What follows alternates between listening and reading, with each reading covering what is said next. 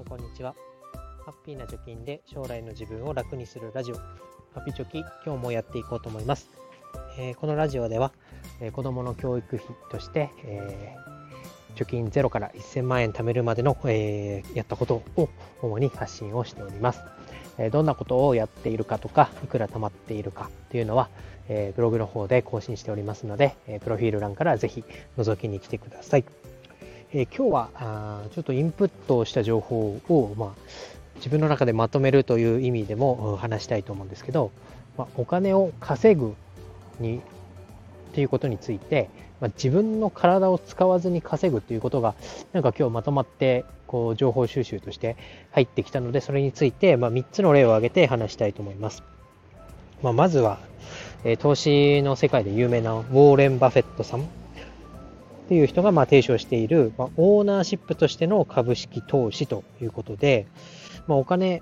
を稼ぐ上でこの資本主義の仕組みへまあ参加するにはま3つあって資本家、ま、オーナーとしてお金を投資する、まあ、社長になるか社長かな、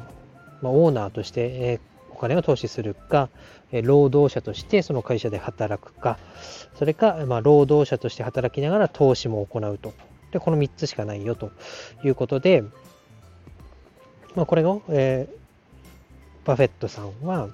えー、まあ、資本家になって、まあ、お金を投資するということを選んで、まあ、今でもこうなんだ株式投資で有名な人は誰と言われればもうバフェットさんが出てくるみたいな感じになっていると。で、えー、まあどういうことかというと、まあ、アマゾンの株式を買ってでジェフ・ベソスは今、アマゾンのオーナーじゃないのかな？けど、まあ、ジェフ・ベフスという経営者が、まあ、お金を払って投資家になってるわけですから、その部下として働いてもらって、その利益をちょっともらうとか、ディズニーの株を買っていればミッキーマウスがま自分のために働いてくれて世界中のディズニーランドから得たお金をちょっと利益として分けてもらうみたいなお金の稼ぎ方ができるよということをまあ言っています。でこれがねあまあ何に投資をしたらどうお金が得られるかみたいな技術的な話ではなくて考え方としてこうオーナーとなってお金をもらうという稼ぎ方があるよというのが1個でした。で、えもう一つ、3つあるうちの2つ目は、不動産。まあ、これはまあ自分が持てるか持てないかっていうのは置いといて、まあ、不動産という稼ぎ方があるよと。で、どういう稼ぎ方っていうと、まあ、不動産、まあ、例えばアパートに例えれば分かりやすいと思うんですけど、アパートを1棟持っていて、それが10部屋あると。それとそうすると最大10部屋分の家賃が入ってくる。で、これがまあキャピタル、違う、インカムゲインかな。っていう稼ぎ方があってでもう一つそのマンション自体の価格が上がる。例えば近くに、えー、大きな、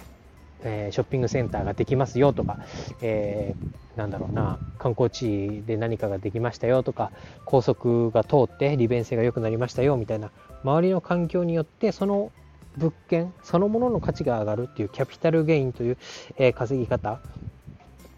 があ,、まあ、あるということで、まあ、不動産、まあ、自分は働かずにその建物を持っている所有しているだけで、えお金が稼げるという仕組みがこれがまあ2つ目です。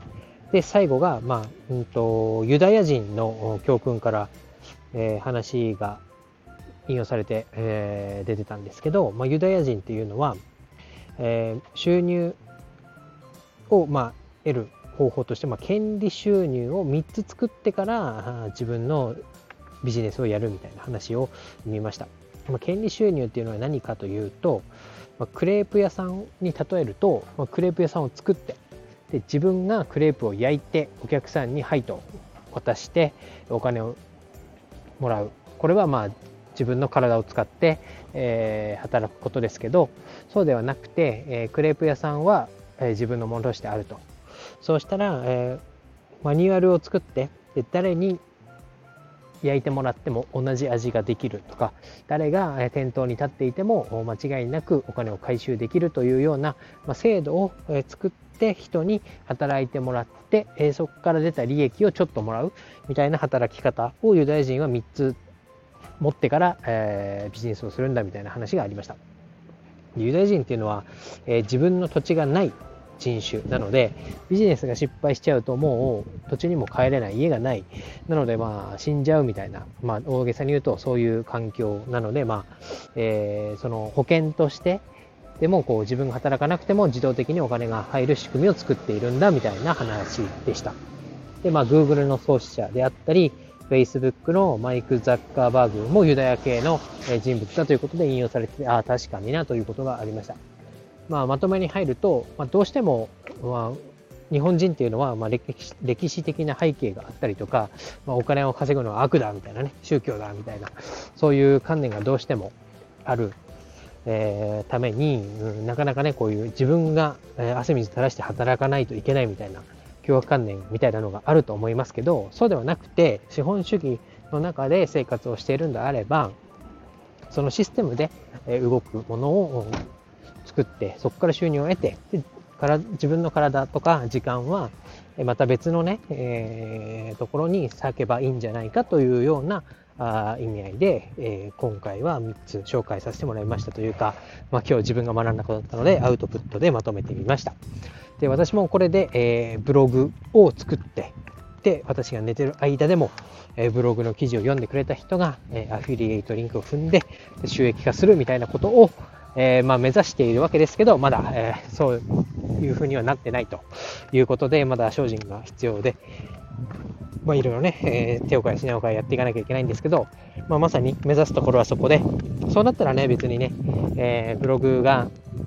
月3万でも5万でも稼いでくれれば、私がちょっとね、1日2日休んだ、仕事を休んだぐらいじゃ、まあ、家計的にはびくともしないみたいな形にできると思いますので、そういう仕組みを作るということをちょっと意識して、えこれから勉強していきたいなと思います。ということで、今日は以上です。バイバイ。